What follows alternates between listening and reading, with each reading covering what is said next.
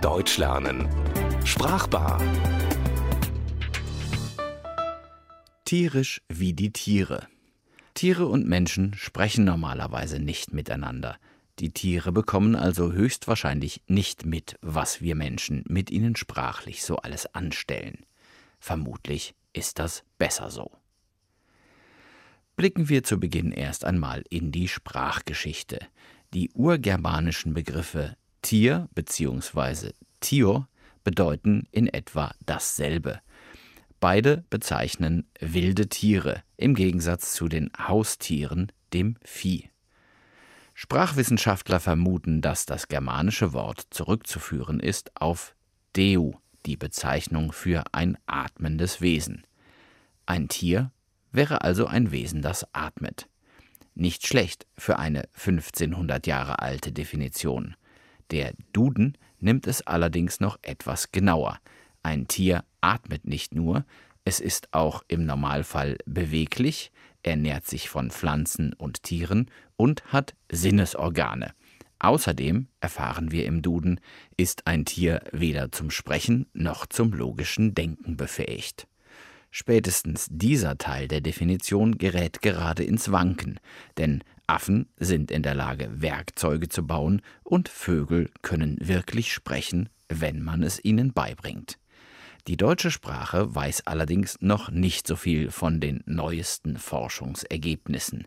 Sie braucht das Tier vor allem, um den Menschen ins rechte bzw. bessere Licht zu setzen.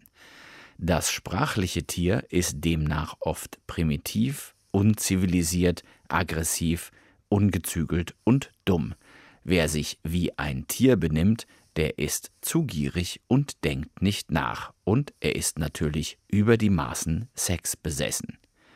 Tiere müssen auch immer wieder für Schimpfworte herhalten.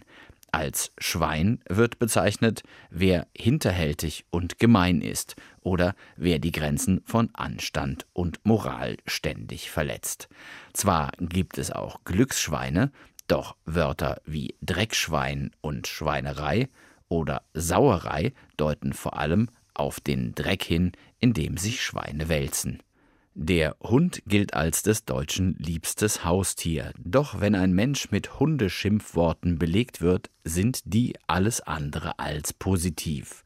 Du Hund kann wahlweise bedeuten, dass der so bezeichnete jemandem Böses will, dass er besonders durchtrieben ist oder einfach, dass er weniger wert ist als ein Mensch. Er kommt auch vor in den Kombinationen mieser, also schlechter Hund, geiler Hund oder einfach alter Hund.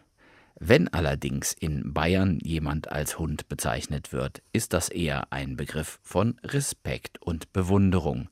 Wenn man dort jemanden eigentlich nicht mag, aber seine Klugheit und Gewitztheit anerkennt, kann man sagen, er ist schon ein ziemlicher Hund.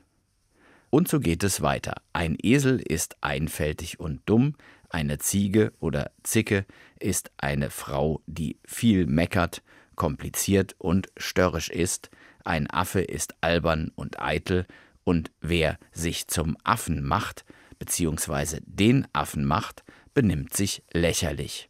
Es gibt dumme Kühe und dumme Hühner, schmarotzerische Läuse, einfältige Schafe und geile Böcke. Natürlich gibt es den gemütlichen Bären oder die geschmeidige und attraktive Katze, doch das sind Ausnahmen. Das Adjektiv tierisch hat sich in den letzten Jahrzehnten aus der Jugendsprache heraus zu einem vielseitig verwendbaren Eigenschaftswort entwickelt. Erst einmal bedeutet tierisch so viel wie von Tieren stammend. Es gibt tierische Fette, tierische Eigenschaften und tierische Exkremente. Doch dann geht es schon los mit den übertragenen Bedeutungen. Hier ist tierisch alles, was nicht menschlich ist. Jemand kann tierisches Benehmen an den Tag legen, seinen tierischen Trieben freien Lauf lassen oder seinen tierischen Instinkten folgen, also aufhören zu denken. Statt tierisch wird hier auch gerne das aus dem Lateinischen stammende Wort animalisch benutzt.